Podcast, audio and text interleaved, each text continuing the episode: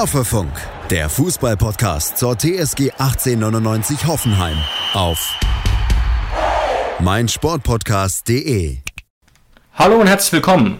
Folge 111 verspricht zumindest thematisch eine Top-Folge zu werden. Die TSG Hoffenheim holt ein Remis gegen Bayern und ist damit bereits seit fünf Spielen ohne Niederlage. Außerdem hat unser Goat Andrej Kramaric seinen Vertrag verlängert. Und zwar, Achtung, bis 2025. Das sind alles große Themen, die wir heute besprechen müssen, bevor wir natürlich auf unser Duell mit Hertha BSC Berlin blicken werden. Jonas, wie siehst du's? Willst du uns noch Wasser in den Wein kippen oder siehst du es ähnlich positiv? Ja, David, hallo erstmal an dich und an alle unsere ZuhörerInnen. Ich weiß gar nicht, was man eigentlich Schlechtes finden möchte an der, an der letzten Phase der TSG Hoffenheim. Also das einzig bisschen Negative, was mir da jetzt einfallen würde, was aber natürlich nichts mit unserer eigenen Leistung zu tun hat, wir holen Punkte über Punkte, haben jetzt in den letzten fünf Spielen, glaube ich, von 15 möglichen Punkten 13 geholt und äh, wir können uns nicht richtig absetzen von Freiburg und Leipzig. Ja. Beziehungsweise Freiburg und Leipzig gehen dieses Tempo mit den Punkten einfach mit. Das heißt, wir holen einen Punkt gegen Bayern, was ja phänomenal ist, und Leipzig und Freiburg überholen uns trotzdem. Also das ist wirklich das einzig bisschen kleine Negative, was ich vielleicht ein bisschen sehe, aber das hat natürlich nichts mit unserer eigenen Leistung zu tun. Genau, wenn man jetzt mal guckt, wie viele Spieltage noch sind, dann ist es, glaube ich, jetzt noch kein Zeitpunkt, so sehr detailliert auf die anderen Teams zu gucken. Ähm, da kann auch noch, da kann es noch einige Formschwankungen geben. Aber dann sind wir doch direkt eigentlich beim Bayern-Spiel, das uns natürlich positiv stimmen muss. Und wir haben ja auch darüber diskutiert, genau hier, wie Nagelsmann denn aufstellen wird, da ja auch nicht alle zur Verfügung stehen. Und es war tatsächlich genau die erfolgreiche Salzburger Elf, die aber ja auch sehr, sehr viel Risiko bietet. Ne? Also da statt richtigen Außenverteidigern, die auch nach hinten arbeiten können, Koman und Gnabry aufgestellt waren. Hat das denn Erfolg gebracht, deiner Meinung nach, oder nicht, diese Entscheidung von Nagelsmann? Hat die uns reingespielt oder es uns schwerer gemacht? Das ist eine sehr schwierige Frage, die du stellst.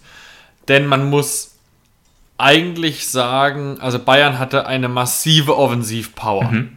Ähm, wir erinnern uns, wir hatten auch in sehr, sehr vielen Momenten sehr viel Glück, dass Bayern nicht sehr viele Tore geschossen hat. Bayern hatte ja auch eine extrem hohe Expected Goals Statistik. Ja. Aber auf der anderen Seite muss man natürlich auch sagen, mit den Situationen, in, der wir, in denen wir manchmal Glück hatten, beziehungsweise natürlich auch die Abseitssituation, worüber wir nicht reden müssen, weil drei Tore, die klar abseits sind, die zählen einfach nicht zur Statistik. Dadurch, dass aber äh, die, die Aufstellung von Nagelsmann so extrem offensiv war, haben wir natürlich auch extrem viele Lücken gehabt. Das heißt, ich bin mir gar nicht sicher, ob das jetzt Segen oder Fluch oder beides so ein bisschen war. Das Einzige, was ich wirklich zu 100% unterschreiben würde, durch die Aufstellung von Julia Nagelsmann wurde das Spiel für den objektiven Zuschauer ein Leckerbissen. Das stimmt. Also wenn mal äh, diese Aussage passt, dann bei diesem Spiel wirklich. Ähm, auch Leute, die sich jetzt nicht wirklich für jedes Fußballspiel interessieren, ich glaube, ähm, wenn man sich die 10-minütige Zusammenfassung in der Sportschau angeguckt hat, da wurde einem schwindelig, was die ganzen Chancen anging, was das Tempo anging, war wirklich fast and furious ähm, an der Stelle. Und ja, ähm, ich hatte trotzdem das Gefühl, ich weiß jetzt aber nicht genau, ob das wirklich an der Formation lag, lag vielleicht auch ein bisschen daran, dass wir einfach sehr viel aus unserem gar nicht so vielen Ballbesitz gemacht haben aber Bayerns Defensive hat schon, auch weil sie so hoch stand, wirklich erhebliche Lücken gezeigt. Und das haben wir dafür, dass wir nur 38% Ballbesitz hatten, was gegen die Bayern ja völlig in Ordnung ist. Wirklich gut ausgespielt. Ich erinnere mich auch an sehr, sehr gute Pressing-Situationen, unter anderem von Posch, Akpoguma, wo dann Bayern hinten äh, wirklich komplett offen stand. Ja, das stimmt. Also dafür, was für eine individuelle Klasse Bayern offensiv dargeboten hat, Dafür haben wir das wirklich teilweise sehr, sehr gut auch verteidigt. Aber in vielen Momenten, also wir brauchen nicht um den heißen Brei herumreden, mhm. ähm, das hätte auch genauso enden können wie im Hinspiel. Und Bayern hätte uns da auch 4-1 vom Hof schießen können. ja, ähm, das passiert einfach manchmal gegen die Bayern, auch wenn deine eigene Leistung gar nicht so schlecht ist. Aber wir müssen das jetzt einfach mal ein bisschen so sehen. Dieser eine Punkt ist jetzt auch teilweise einfach Belohnung. Ähm, für die klasse Situation und für die klasse Moral, die die TSG diese ganze Saison schon äh, aufs Spielfeld bringt. Also es war, wir waren ein unangenehmer Gegner für die Bayern, einfach deshalb, weil wir es geschafft haben, ob, trotz der drückenden Überlegenheit der Bayern immer wieder Nagelstiche zu setzen. Also Bayern ist angelaufen, ist angelaufen, hat den Pfosten getroffen, haben Abseitstore geschossen, die natürlich die Bayern selbst frustriert haben. Und wir haben trotzdem immer wieder gezeigt, ey, wenn ihr eure Chancen nicht macht, wir kriegen auch noch unsere Chancen. Das heißt, wir haben Druck aufgebaut und haben immer wieder gezeigt, wir können dieses Spiel, wenn auch glücklich, gewinnen. Ähm, und das mhm. war unsere Stärke in diesem Spiel. Ja, wirklich ein, ein extremer Mut, das stimmt auch. Und man hat sich auch überhaupt nicht im Laufe des Spiels einschüchtern lassen, weil die, die Namen, die da offensiv gespielt haben, haben ihrem, ihrem Namen schon auch alle Ehre gemacht beim FC Bayern. Aber nichtsdestotrotz haben, hat sich unser Sturm auch überhaupt nicht ähm, lumpen lassen, muss man sagen. Also da wirklich auch starke Leistungen. Gerade natürlich vorneweg von Baumi ohne Frage aber auch mal wieder jetzt schon die ganze Rückrunde von David Raum, der auch ähm, auf der Seite von Pavard und Gnabry überhaupt nicht wirklich zu beherrschen war. Ähm, und natürlich, das braucht man gar nicht wegdiskutieren, obwohl wir eine relativ stabile Abwehr aufgeboten haben, die es gut gemacht hat, gab es natürlich wirklich viele Chancen. Und klar hätte Bayern vier Tore schießen können, aber wir hätten auch zwei oder drei oder vielleicht sogar vier mit etwas Glück schießen können. Ähm, es stimmt aber natürlich, wenn man die Chancen gegeneinander aufwiegt, ist Bayern da im Vorteil. Aber dass das kein Maßstab ist für Fußball, wissen wir ja spätestens ähm, auch seit den Ära Nagelsmann, wo wir immer massiv hinter unseren Expected Goals hinterhergehinkt sind. Genau, und die erste Chance des Spiels, die hatten wir eigentlich auch wir. Ja. In Person von unserer Nummer 27, der ja heute der Hauptprotagonist unserer Folge eigentlich ist, weil er ja, wie du bereits am Anfang erwähnt hast. Er hat ja verlängert. Und wir TSG-Fans wurden ja auch. Ich weiß gar nicht, würdest du sagen, das war extra so geplant von der TSG, ja, so ein bisschen ja. als, ha, als Push für die Mannschaft, als Push für die Fans, um ein bisschen die Bayern zu verunsichern? Glaubst du, das war extra so geplant? Ich weiß nicht, ob es gegen Bayern gerichtet war, aber es war sicherlich für uns gerichtet, um die Stimmung in der Arena noch ein bisschen mhm. anzuheizen. Ne? 26.000 Fans waren knapp da, so viele wie ewig nicht mehr. Natürlich auch sicherlich einige tausend Bayern-Anhänger, keine Frage. Aber ich denke, dieses Timing war bewusst so kurz vorm Spiel. Und, Jonas, es wird sogar noch krasser. Ich habe gerade ein Interview von Kramaric gesehen, vorhin. Die Mannschaft wusste es auch erst an diesem Tag. Bei der letzten Besprechung wurde okay. das erst mitgeteilt. Dann also war es, wirkt, es wirkt schon wie psychologische, psychologische Kriegsführung ein bisschen. Dann war es zu 100% wirklich genau bewusst zu dem Zeitpunkt gewählt, dass nochmal so ein richtiger Ruck durch die Mannschaft gehen sollte. Ob das jetzt geklappt hat oder ob das einfach nur die normale Form der TSG momentan ist, das sei mal dahingestellt, aber wenn du einen Punkt gegen die Bayern holst, dann sagen wir jetzt einfach mal, es hat geklappt. Die einzige Person, ja. bei der es vielleicht eher nicht geklappt hat, war die einzige Person auf dem Platz, die nicht davon überrascht war. Und das war André selbst. Weil der hat, also ich, ich will es ja gar nicht irgendwie sagen, weil es ist ja unser Goalgetter der letzten Jahre. Aber David, provokante Frage an dich. Hat unsere Nummer 27 die Torjägerqualitäten verloren? Eigentlich ist es ja nicht möglich. Ne? Ich habe mir neulich nochmal den Spaß erlaubt. Ich glaube, es war eben genau, als ich das mit der Verlängerung mitbekommen habe und mir die ähm, Torquote von Kramaric angeguckt. Und dies, das kann man eigentlich nicht verlieren. Ich will es jetzt nicht falsch wiedergeben, deswegen brauche ich hier mal kurz drei Sekunden. 84 Tore in 170 Spielen. Mhm. Also quasi ein Tor in, jedem, in jeder zweiten Partie. Das ist für Hoffenheimer Verhältnisse wirklich, wirklich eine Top-Bilanz und ich stimme dir natürlich völlig zu. Gerade die eine Chance mit dem Pass in den Rückraum von rechts, wo er eigentlich sich das Eck aussuchen kann. Auch der Wackler, glaube ich, in der sechsten Minute, mhm. ähm, wo ich ihm jetzt nicht den ganz großen Vorwurf mache. Aber klar, auch er hatte vielleicht die drei Punkte auf dem Fuß. Allerdings auch nur deswegen, weil die Bayern auch nicht wirklich kaltschneuzig waren. Genau, und das ist ja eben dieser Punkt, wo ich eben gesagt habe, ähm, dadurch, dass Bayern eben Federn gelassen hat. Dadurch hätten mhm. wir gewinnen können. Und Kramaric hätte eben diesen Lucky Punch auf dem Fuß gehabt. Das sogar dreimal. Erst am Anfang, in den ersten zehn Minuten, wo er halt wieder, na, ich würde ich würd gern mal andere Situationen vor dem Tor aus seinen Augen sehen. Weißt du, was ich meine? Ob der Weg wirklich versperrt Ja, ist. Warum schlägt er immer diese Haken?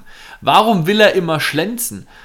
Warum legt er sich vier, fünf Mal vom rechten auf den linken Fuß und schießt dann doch mit rechts? Und das weiß ja wirklich jeder. Und er macht diese Schlenker und trotz, der, trotz dieser ganzen Schlenker äh, wird der Ball meistens abgeblockt in letzter Zeit. Also da würde ich wirklich gern mal sehen, wenn der so eine GoPro aufhat auf, auf, auf der Stirn, ähm, könnte man wirklich mal stundenlang analysieren, seine, seine äh, Situation vor dem Tor, ob es Momente gäbe, wo er abschließen sollte und wo er momentan einfach nicht das richtige Timing findet für sich selbst. Warum auch immer. Und natürlich vor ein, zwei Jahren, in seinen, in seinen besten Zeiten bei uns, da hat er dieses Timing offenbar immer gehabt. Und jetzt momentan nicht. Aber das muss ja auch wieder kommen. Es gibt ja wirklich keinen Grund, ähm, das, das zu vermuten. Und ja, wie soll ich sagen, er muss halt auch nicht. Ne? Also wir treffen in dieser Saison wie am Fließband und irgendwie jeder. Wir haben, glaube ich, immer noch die meisten verschiedenen Torschützen. Ähm, 17 an der Zahl, absoluter Wahnsinn. Und ja, das ist ja, war eigentlich fast der Wahnsinn. Ich glaube, es wurde auch schon mal ein, zwei Mal erwähnt, dass wir eben mit so wenig Kramaric-Toren so eine überragende Saison spielen. Das wäre gerade aus der vergangenen Saison heraus gedacht nicht, nicht sehr wahrscheinlich gewesen. Ich erinnere mich auch noch an Sätze von objektiven, in Anführungszeichen, Fußballbeobachtern, die meinten, ja, die TSG ist zu 100% auf Kramaric angewiesen. Diese Saison beweist das Gegenteil. 24 Spiele, 4 Tore. Ja, am Anfang der Saison hat er ja wenigstens noch viele Vorlagen ge geliefert, aber momentan mhm. übernimmt es ja auch eher unser linker Außenverteidiger David Raum. Und zu dem Thema ja. habe ich gerade eben noch vor ein, zwei Stunden äh, einen Post von The Zone gesehen zu dem Thema. Da wurden die Mannschaften aufgelistet von der ganzen Welt, also jede Mannschaft, die Top 5 liegen und alles Mögliche, mit den meisten Torschützen in dieser Saison. Und rat mal, auf welchem Platz wir sind. Ich glaube, wir sind Dritter. Genau, wir sind eine, wir haben einen gemeinsamen dritten Platz mit Liverpool. Das heißt, Liverpool hat auch 17 verschiedene Torschützen schon.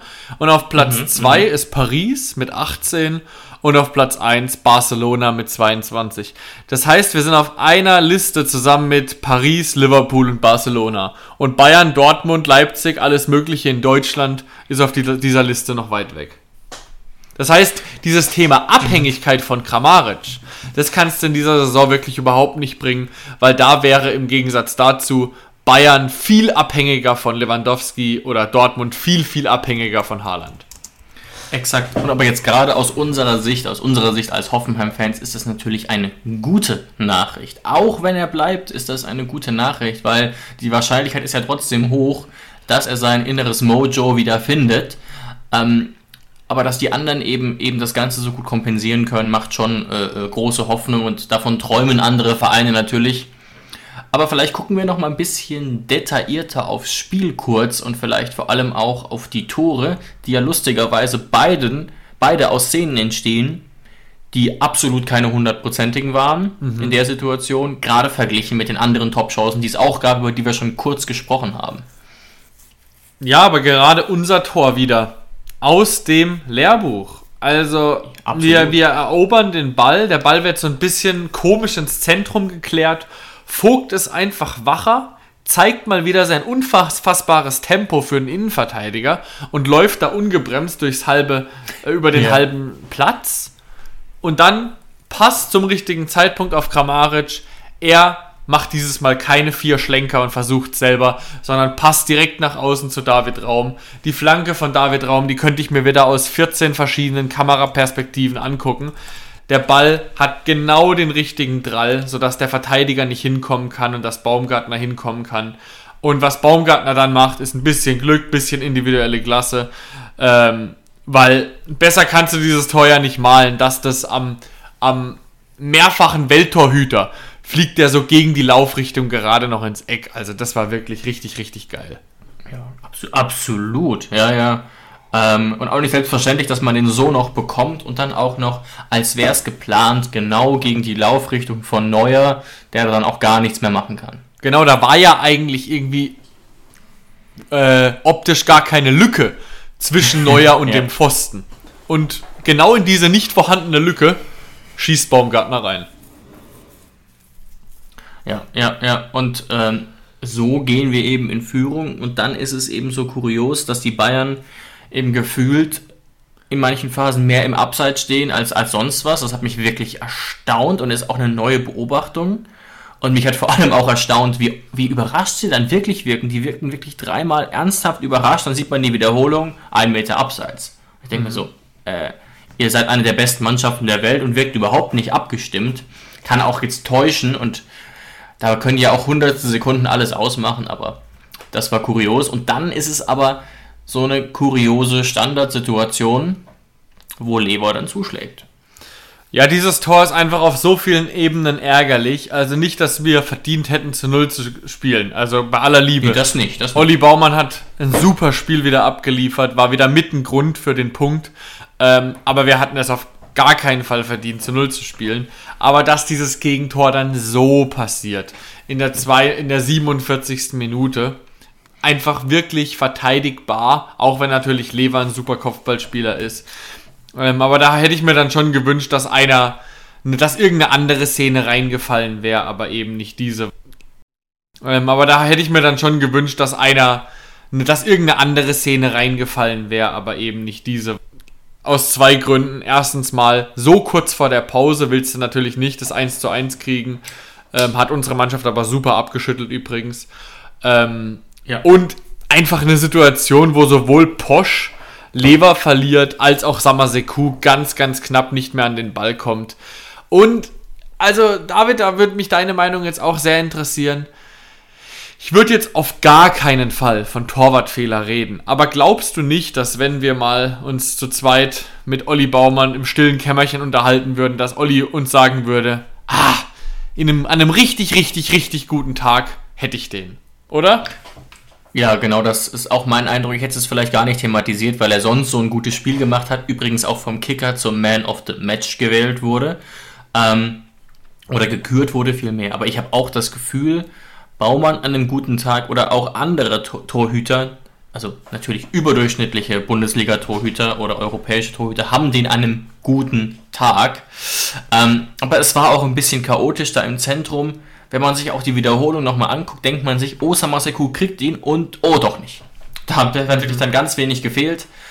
Ähm, aber ich, ich habe es äh, äh, leider genauso gesehen. Aber es ist natürlich ein himmelweiter Unterschied zwischen, er kann ihn an einem guten Tag mal haben und es ist ein Patzer. Ne? Genau. Das ist es natürlich gar nicht. Nein, auf gar keinen Fall. Also es, das einzig Ärgerliche ist, dass er dann doch relativ zentral kommt, dieser Kopfball. Natürlich mit einer dermaßenen Wucht, sodass äh, Baumann da auf gar keinen Fall einen Fehler gemacht hat. Aber mit ein bisschen mehr Glück lenkt er ihn doch irgendwie oben an die Latte oder wie auch immer. Aber ja, natürlich sehr ärgerlich. Und was natürlich auch ähm, zu Diskussionsstoff geführt hat, war diese Situation, dass es ja nur eine Minute Nachspielzeit gab ähm, und das Tor ist eben in der 47. Minute gefallen.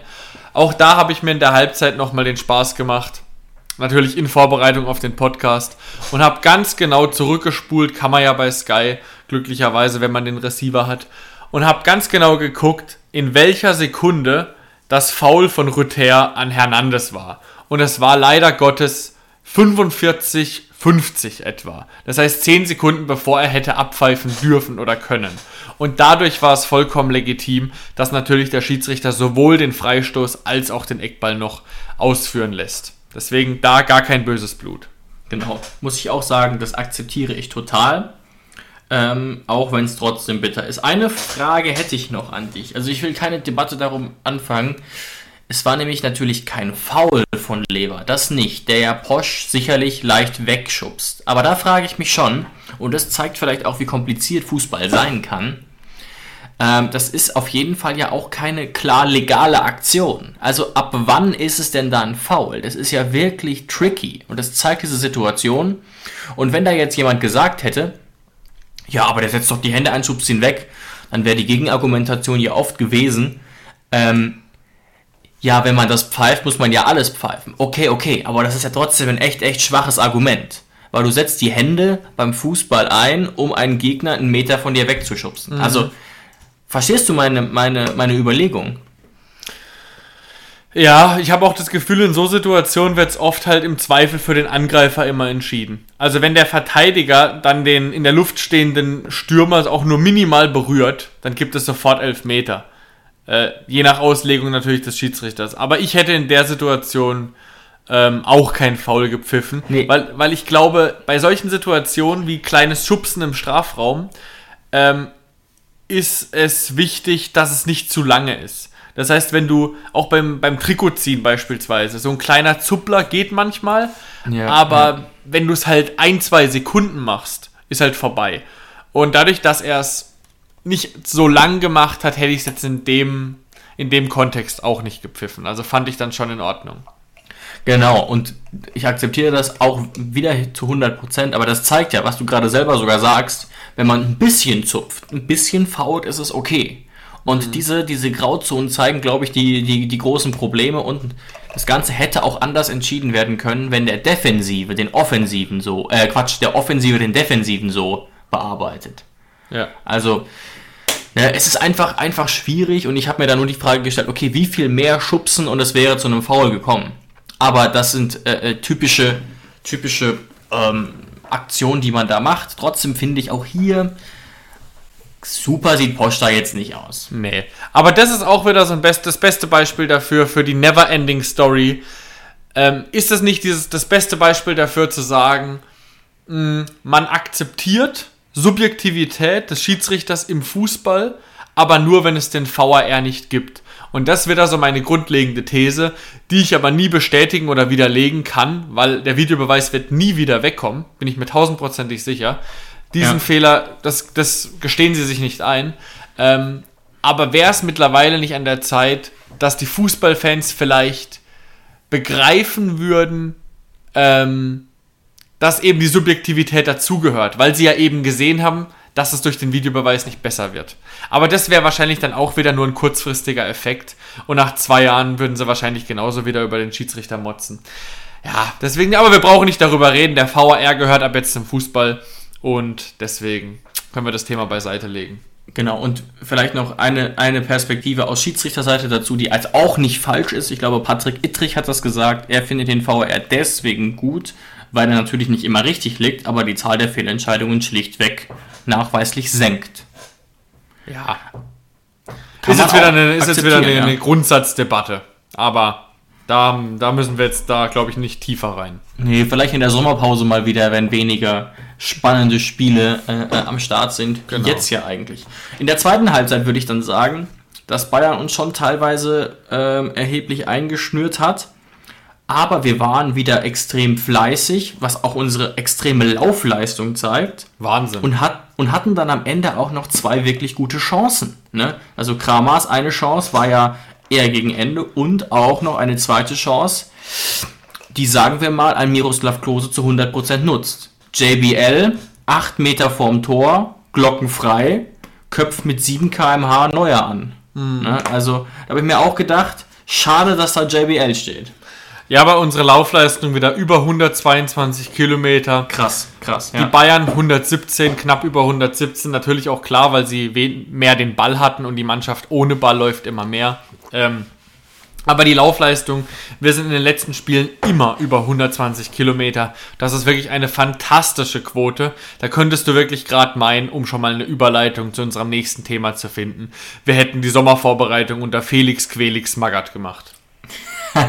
Sehr schön, absolut. Und ähm, das kann ich auch mit Statistiken belegen. Wir sind in der ganzen Liga, alle Spiele zusammengerechnet, das Team, das am drittmeisten läuft. Ja. Und ähm, 119 Kilometer im Schnitt. Und da sieht man mal, wenn man jetzt mal das Mittelmaß nimmt, dann ist so ein normaler Wert für so ein Spiel wohl eher so bei 115, 116 km/h und wir liegen da halt dann einfach wieder mal, äh, nicht km/h, Kilometern Kilometer, äh, genau. deutlich, deutlich drüber. Genau. Ja, in der zweiten Halbzeit ist dann natürlich noch erwähnenswert, dass wir uns die gute Leistung des Spiels dann eigentlich fast selbst versaut hätten in zwei Situationen direkt hintereinander. Einmal stimmt, das Missverständnis stimmt. von Vogt und Raum, wo Gnabry komplett blank auf Baumann zuläuft. Mhm. Glücklich natürlich für uns den Pfosten trifft. Direkt im Anschluss die Situation, wo wir es vielleicht einmal zu viel hinten rausspielen wollten ähm, und Baumann den Ball direkt zu Musiala schießt. Musiala dribbelt Baumann aus und ist dann, dann ist der Winkel zu spitz. Haben wir auch Glück gehabt. Ja, genau. Und vielleicht noch die dritte Situation natürlich, äh, der Schuss von Müller, der natürlich auch sehr glücklos, glücklos an dem Tag war, den Poschi, Weltklasse auf der Linie, klärt. Genau. Und da brauchen wir auch nicht viel dazu sagen. Natürlich ist Posch, als er den Ball nicht sieht in seinem Rücken, ganz leicht mit seinem aufgestützten Arm dran. Aber dadurch, dass der Arm nicht das erste war, mit dem er den Ball berührt, ist es laut Regelwerk ganz klar kein Elfmeter und keine rote Karte. Ja, ja, ganz genau. Ähm, und deswegen, aber trotzdem Glück gehabt, wie wach Posch da sind, auch Baumann, der direkt dann nochmal nach dem Ball greift und ihn ähm, von der Linie weghält. Trotzdem natürlich auch abschließend nochmal klare Chancenübergewicht für die Bayern, aber wir haben da wirklich ein wirklich, wirklich gutes Spiel gemacht gegen eine wahnsinnig starke Offensive in Kombination mit einem wirklich guten Oliver Baumann. Mhm. Und ich sag mal so, Zwinker, Zwinker, bald ist wieder Länderspielpause und ich glaube, Olli Baumann hätte Zeit. Aber ist nur meine Meinung. ah, lassen lieber hier. Dann verletzt er sich nicht. Wir brauchen ihn dringender als die deutsche, deutsche Nationalmannschaft. Das stimmt schon, aber auch wenn ich die Mannschaft kaum noch verfolge, so ein Spielchen würde ich ihm schon enorm gönnen, einfach weil ich glaube, dass er sich enorm freuen würde. Ja, also ich würde es ihm auch gönnen, aber ja, also wenn er nicht eingesetzt wird, da dann wieder nach, was weiß ich, gegen wen sie jetzt spielen, ich glaube Israel, da dann wieder mitzugurken, mhm. ohne einen Einsatz zu bekommen. Ach, da kann er doch lieber, lieber bei uns bleiben, das bringt mir mehr. Ja, aber nach dieser Situation, nach dieser Flut an Großchancen für Bayern, wo Bayern dann selbst, wo Bayern hat dann selbst angefangen, glaube ich, an sich zu zweifeln. Und dann dachte ich mir, in dem Moment, als Baumann den Ball festgemacht hat, nach der Grätsche von Posch, dachte ich mir, okay, Jetzt hat Bayern natürlich eigentlich den Sieg verdient, aber es geht einfach nicht. Und dann 85. Minute dachte ich, ey, jetzt bestrafen wir Bayern München dafür, dass sie heute so fahrlässig mit ihren Chancen umgehen. Und JBL tanzt auf der rechten Seite den Verteidiger aus. Ich glaube, Hernandez ja, war es. Schön, ja. Bringt den Ball perfekt rein. Kramaric nimmt ihn sogar mit seiner ersten Berührung, ohne Haken zu schlagen. Und ja, Neuer hält ihn gut, aber auch nicht überragend. Dafür war der, der Schuss dann doch ein bisschen zu schlecht. Aber das wäre so ein zentral, Ding gewesen. Ja. Boah, ey, wäre ich da ausgerastet.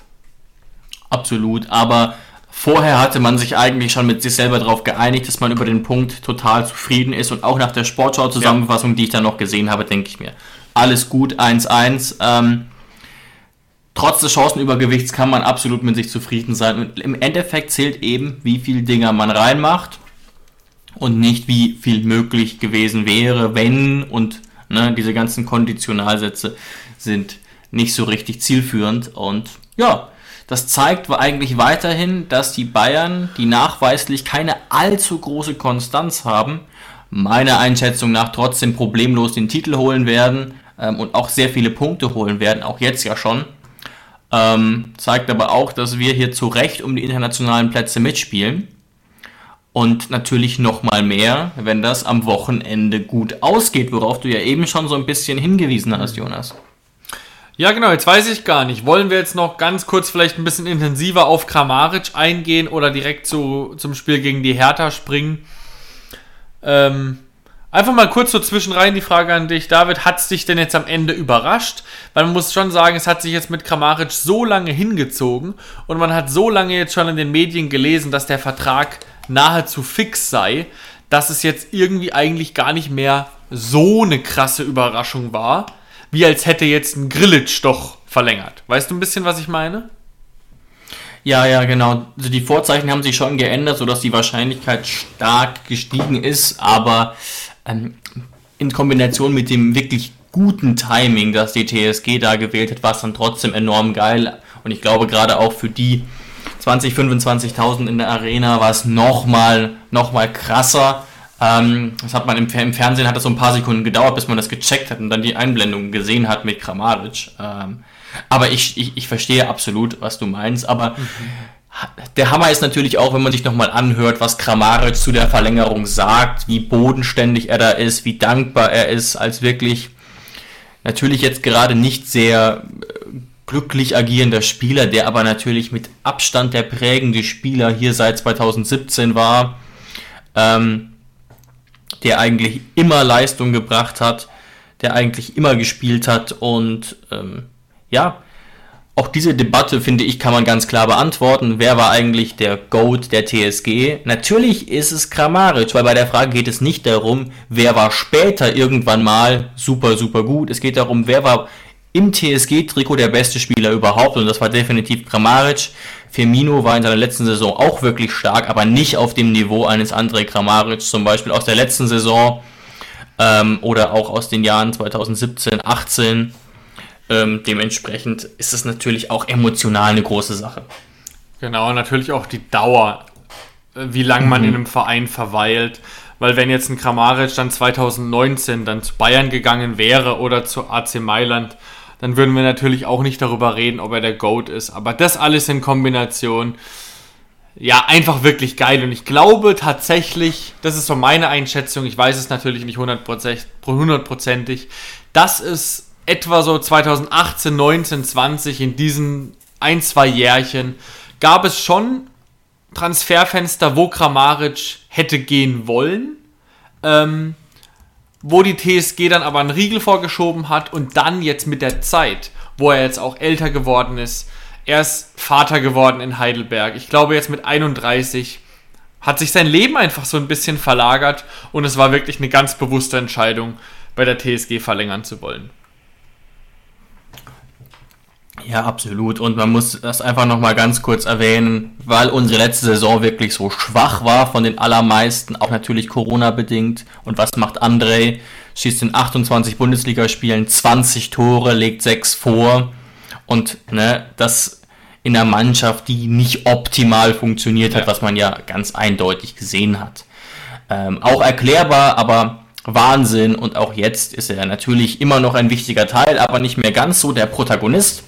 Aber wenn jetzt, er, wenn jetzt noch Grillitsch verlängert, habe ich alles gesehen. Ja, dann habe ich auch alles gesehen, aber ich habe damit persönlich abgeschlossen und ja, habe da jetzt auch überhaupt keinen Groll. Ähm, nee. Wir sind, glaube ich, gut aufgestellt und noch besser aufgestellt, wenn wir gegen Hertha gewinnen sollten. Noch besser aufgestellt, wenn wir gegen Hertha gewinnen sollten. Ja, sehr spannend, sich auf das Spiel gegen die Hertha vorzubereiten, weil man eigentlich viel vorzubereiten hatte aber irgendwie auch gar nichts. Weißt du, was ich meine? Ja, ja, absolut. Ähm, insgesamt ist es natürlich erstmal ja, fast schon ein Witz, jetzt gegen die Hertha zu spielen, die wirklich in einer hundsmiserablen Form ist. Es ist eigentlich sogar fast noch krasser als bei Schalke, würde ich sagen. Einfach diese Erkenntnis, was man mit einem eigentlich guten und teuren Kader für eine Scheiße spielen kann letztlich. Mhm. 26 Spiele, 26 Pünktchen, äh, Quatsch, 26 Türchen nach 26 Spielen und nur 23 Punkte. Stattdessen kriegt man die Hucke dermaßen voll, hat schon 60 Gegentore und hat damit fast doppelt so viele wie Bielefeld. Also kaum erklärbar, auch weil man ja so auf einer einigermaßen Stabilität noch mit Dardai kam. Das mit Korkut hat überhaupt nicht funktioniert. Und jetzt kommt natürlich auch noch diese Hammerentscheidung, Felix Magger zu holen, ähm, die ich jetzt gar nicht ganz so kritisch sehe wie die ganzen Leute auf Twitter, weil man ja gar nicht so viel mehr kaputt machen kann. Also ich bin ja. gespannt, wie es du gleich siehst. Mein einer Punkt wäre, das ist wirklich ein Mann, der alles erlebt hat, der alles gesehen hat, der auf überhaupt nicht auf seine eigene Zukunft achten muss und der viel Autorität hat. Mhm. Und das kann schon für eine kurze Zeit, kann das zumindest reichen für den Klassenerhalt. Natürlich nicht dass die Hertha jetzt spielt wie ein Europa League Team, was er sich vorgenommen hat. Und das nicht. Aber es fehlt ja gar nicht viel von den Punkten her, um den Klassenerhalt irgendwie zu packen. Ja, was halt bei der Entwicklung von der Hertha einfach traurig ist. Sie hatten ja diesen Plan, der Big City Club zu werden, hatten mit Dardai natürlich den absolut falschen Trainer, um ein Big City Club zu sein, haben ihn dann zweimal vom Hof gejagt, ähm, weil sie halt nicht zufrieden damit waren, nur nicht abzusteigen und jetzt wären sie froh, wenn sie nicht absteigen würden. Also die, diese Ironie ist dann schon echt witzig. Und wenn man jetzt so mhm, denkt, ah, ja. Hertha hat doch gar keine krasse Mannschaft, die haben jetzt mittlerweile doch nur noch einen Gesamtmarktwert von 107 Millionen. Ja, mag sein. Aber wenn man jetzt mal ein bisschen intensiver in den Kader reingeht, das liegt daran, dass diese ganze Mannschaft sich selbst zerrupft hat in den letzten Jahren. Die haben ihren Marktwert so nach unten geschraubt, dass die Mannschaft, die eigentlich teuer eingekauft wurde, mittlerweile aber keinen großen Marktwert mehr hat. Ich will das an einem Beispiel festmachen. Lucas Toussaint für 25 Millionen gekommen aus Lyon. Das ist 25 Millionen. Also wir TSG-Fans wissen Bescheid, wie viel das ist. Wir haben noch nie einen Spieler aus dem Regal geholt. Ähm, und der hatte dann auch einen Marktwert mal von etwa 25 Millionen, als er vielleicht 21 Jahre alt war. Jetzt mittlerweile ist er 24, was auch kein Alter ist, und er hat mittlerweile noch einen Marktwert von 8 Millionen. Natürlich ist dann der Gesamtmarktwert nicht mehr gut, wenn sich jeder Spieler selbst halbiert. Also das nur zu dem Thema, wenn man sagt, ja, Hertha hat ja eine Mannschaft, mit, dem man, mit der man äh, absteigen kann. Nein, auf gar keinen Fall. Äh, also ich glaube, mit, mit, dieser, mit dieser Einschätzung, mit dieser Interpretation trete ich jetzt auch keinem Hertha-Fan aktuell zu nahe, wenn ich sage, ach du Scheiße, ist das ein Scheißhaufen da drüben in unserer Hauptstadt. Also wirklich.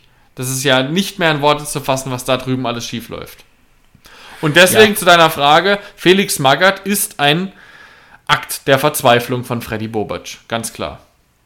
Ja, aber eben auch einer, der äh, ja auf eine Art funktionieren könnte. Ich glaube wirklich, dass für diese ganz kurze Zeit, und es geht jetzt ja nur noch um das Ziel, irgendwie auf 15 zu kommen, irgendwie auf 15 mhm. zu kommen, ähm, kann es schon Eindruck machen, wenn die Spieler wissen, Alter, der wurde zweimal deutscher Meister mit jeweiligen Underdogs-Team, hat die Bayern trainiert. Vor 15 Jahren hätten manche gesagt, das ist der beste Trainer Europas oder so. Ähm, und klar ist er jetzt vielleicht auch fußballerisch nicht mehr unbedingt up to date, aber das wissen wir auch ehrlich gesagt gar nicht. Vielleicht verfolgt er auch jedes Spiel und macht sich zu Hause wie Ewald Lien Notizen. Ähm, aber es ist schon ein Unterschied, wenn du da jetzt einen Felix Magath hinstellst oder den Cheftrainer der U23, mhm. ähm, so, so notgedrungen. Und das ist, glaube ich, der Gedanke von Freddy Bobic, der da sicherlich aber auch wieder ganz typisch im Big City Club-Stil tief in die Tasche gegriffen haben muss.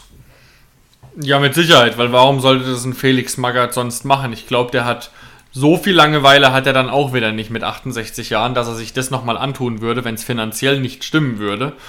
Ähm, ja, aber das Problem bei Felix Magath ist, also ich stimme dir da vollkommen zu, er hat die Autorität, jetzt auch in Anführungszeichen Stars in den Arsch zu treten. Und er ist auch jemand, der natürlich schon so viel Erfahrung hat. Er wird nicht davor zurückschrecken, dann auch einem gestandenen Spieler, der nicht spurt, zu sagen, komm, pack deine Koffer. Das ist auf jeden Fall mal genau. diese, diese Außenwirkung, die Felix Magath hat.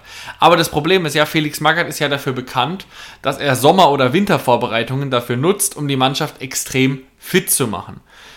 Das mit seinen Medizinbällen und mit seinen Treppen wo er immer so gern arbeitet.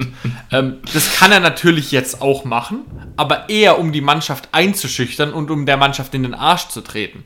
Weil, wie Sebastian Hoeneß auch richtig in der PK gesagt hat, es ist jetzt gerade nicht die Zeit, um äh, eine Grundlagenausdauer zu schaffen, die die Hertha ja momentan entweder hat oder nicht hat. Ähm, ja, also es wird einfach, es wird einfach verdammt schwierig. Und es gibt eigentlich nur zwei Möglichkeiten, in welche Richtung es geht und jetzt kann uns dann ja gleich, also jeder von uns kann sich dann gleich mal festlegen, in welche Richtung es vermutlich eher geht, der eigenen Meinung nach. Entweder diese Spieler unterwerfen sich Magath, sind ehrfürchtig und reißen sich dann für ihn den Arsch auf und sie schaffen es irgendwie durch Defensivfußball, durch eine Mannschaftsstabilität noch die ausreichenden Punkte zu bekommen, um noch vielleicht an Stuttgart oder Bielefeld vorbeizukommen. Alternative 2 ist aber, dass die Mannschaft voll gespickt mit Stars so die Schnauze voll haben wird nach zwei, drei Wochen von den Trainingsmethoden von Felix Magath, dass sie sich denken, ach leck mich am Arsch, im Sommer bin ich weg.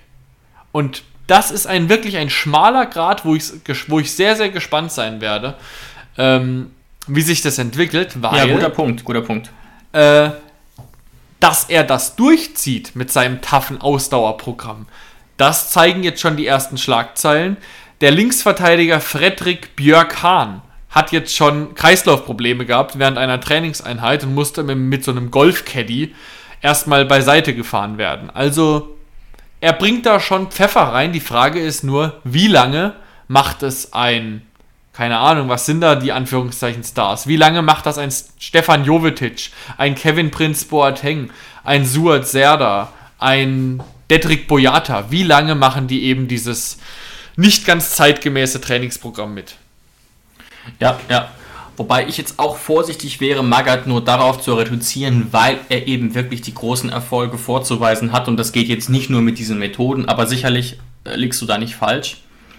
Ich glaube tatsächlich, Jonas, dass du recht hast, dass es Bobic und der Hertha mittlerweile aber kackegal ist. Das einzige Ziel ist, irgendwie in der Liga zu bleiben. Mhm. Das ist wirklich die große Verzweiflung jetzt. Und selbst wenn danach ein, ein Boyata, ein Serda und ein Darida sagen, wir haben keinen Bock mehr auf die Hertha, dann haben sie es trotzdem geschafft, in der Liga zu bleiben irgendwie und die riesige Blamage abzuwenden, denn das Geld ist ja wahrscheinlich dann trotzdem noch da, um vielleicht mit einem besseren Manager als Bobic oder I don't know, ähm, das Ganze wieder von vorne aufzubauen und auch vielleicht äh, äh, ja, organischer wachsen zu lassen, weil da scheint ja wirklich nichts zusammenzupassen im Moment.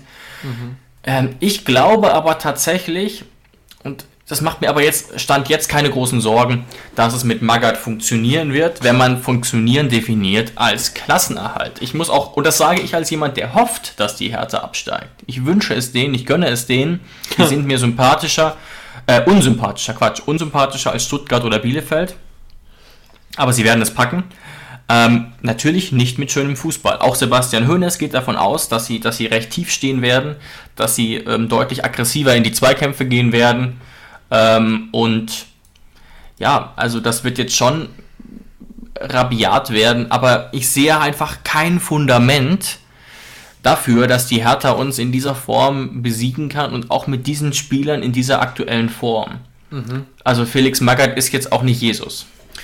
Ich sage es so traurig wie es ist. Ich glaube, dass die Zeit einfach zeigen wird, dass Bielefeld dann doch kadertechnisch schle zu schlecht vielleicht für die Liga ist.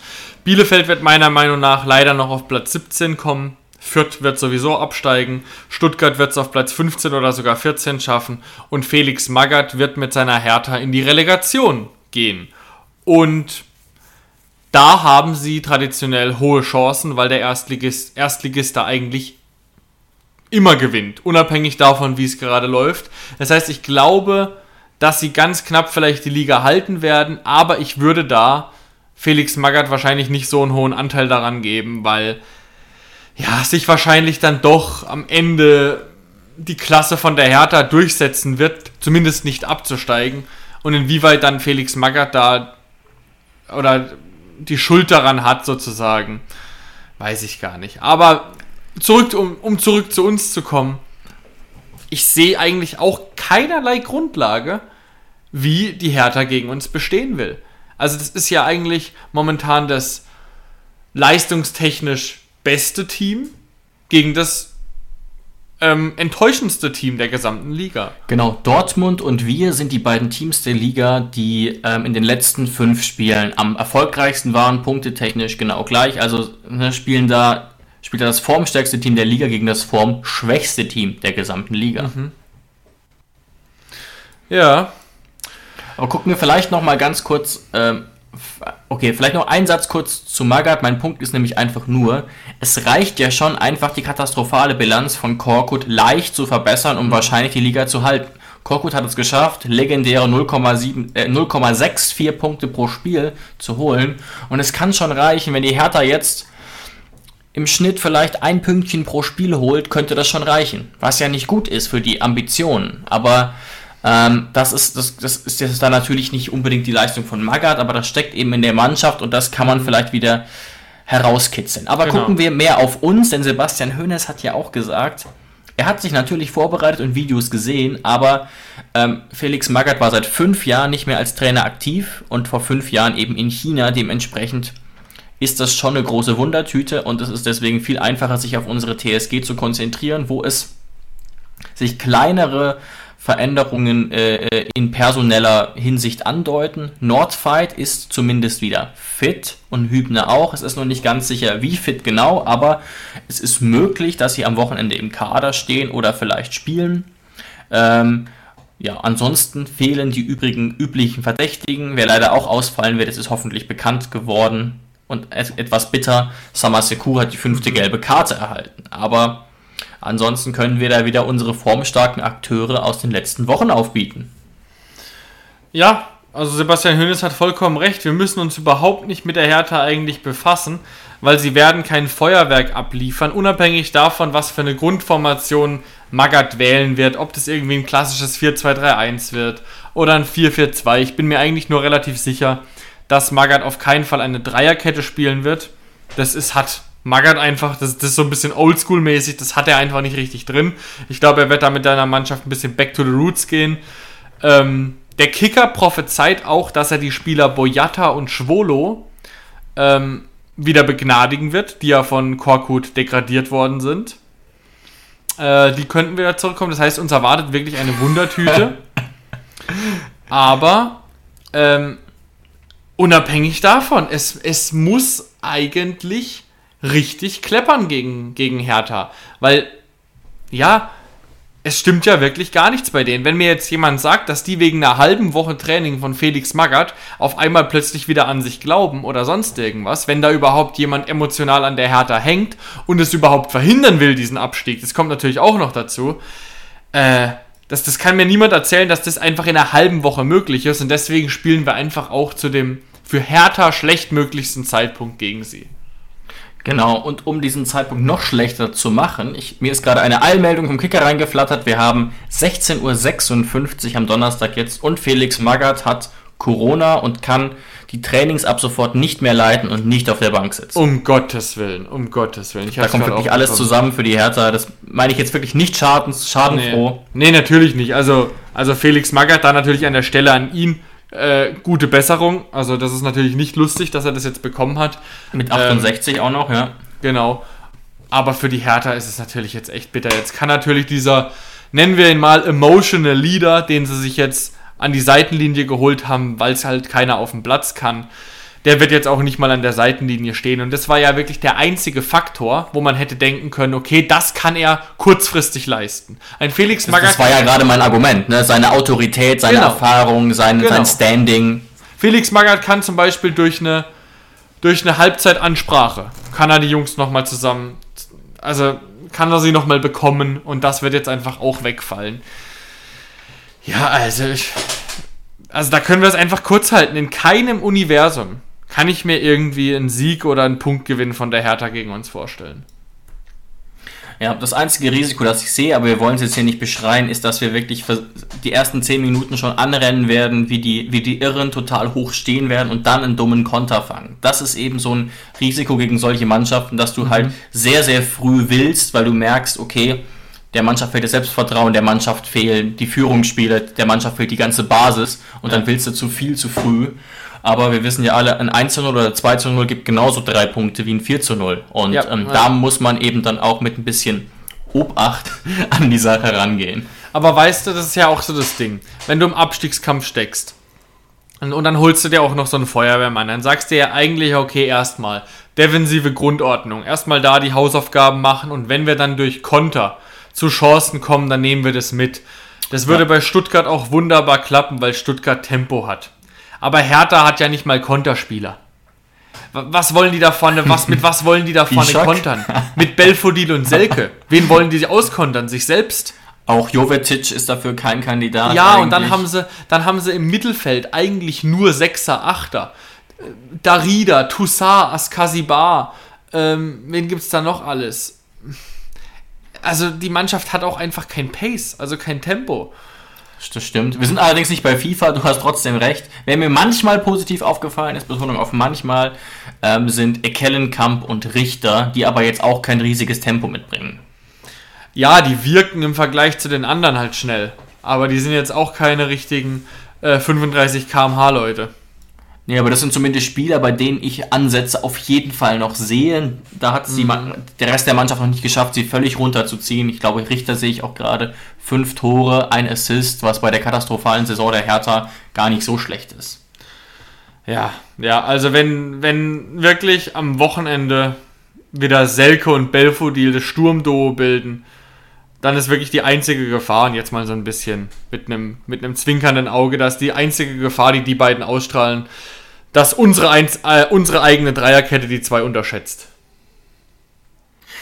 Ja, vielleicht. Ähm, aber wir müssen einfach diesen Schwung dringend mitnehmen. Ähm, die die aktuell wirklich gute Tabellensituation nutzen und da jetzt, ähm, ja, jetzt auch jetzt das Ganze nicht beschreien. Also es sieht wirklich, wirklich gut aus und äh, bei der Hertha läuft wirklich alles zusammen, was man wirklich keinem wünscht. Auch so einem Team mit solchen äh, äh, unrealistischen Ambitionen nicht. Genau, abschließend David, ich möchte dich mal wieder fragen, mhm. weil es dieses Mal auch extrem schwer ist. Wie spielen wir? Wie geht es aus? Reine, reine Gefühlssache ist ja auch immerhin ein Auswärtsspiel, wo wir nicht ganz so gut sind. Deswegen gehe ich auf ein 2 zu 0 für uns. Ich sage, es geht 3 zu 0 aus und Kramaric schießt einen Doppelpack. Das wäre tatsächlich auch, wenn du mich jetzt nach einem Wunsch fragen würdest, einer meiner Wünsche, dass Kramaric irgendwie ein Tor schießt. Vielleicht auch mal sein erster Elfmetertreffer, wäre mir auch recht. Wir hatten bisher immer noch keinen einzigen Elfmeter in dieser Saison. Das ist eigentlich auch ein Skandal. ja, die Flanken von David Raum sind einfach zu gut, weil wären die ein bisschen schlechter, dann würden die auch öfter mal an die Hand springen. Ah, das, das wird sein, stimmt. Mhm. ja. Gut, aber es ist, wir beenden diese Folge positiv, genauso wie die letzten Wochen der TSG ja ausschließlich positiv sind. Das einzige Negative natürlich nach dem Hertha-Spiel ist wieder Länderspielpause. Schlechte Nachrichten für die TSG, aber auch das werden wir überleben. Absolut. Und da du schon ansprichst, meine positive Nachricht zum Abschluss ist, wir haben jetzt nach 26 Spieltagen schon mehr Punkte geholt als in der ganzen letzten Saison. Also das kann eigentlich nur ein guter Saisonabschluss werden und da werden wir, glaube ich, am Samstag alles für tun. Und damit vielen Dank, dass ihr eingeschaltet habt. Genau, am Samstag 15.30 Uhr im Olympiastadion. Live-Übertragung natürlich wie immer samstags bei Sky und wir wünschen euch viel Spaß beim Schauen. Ciao, ciao, macht's gut. Ciao.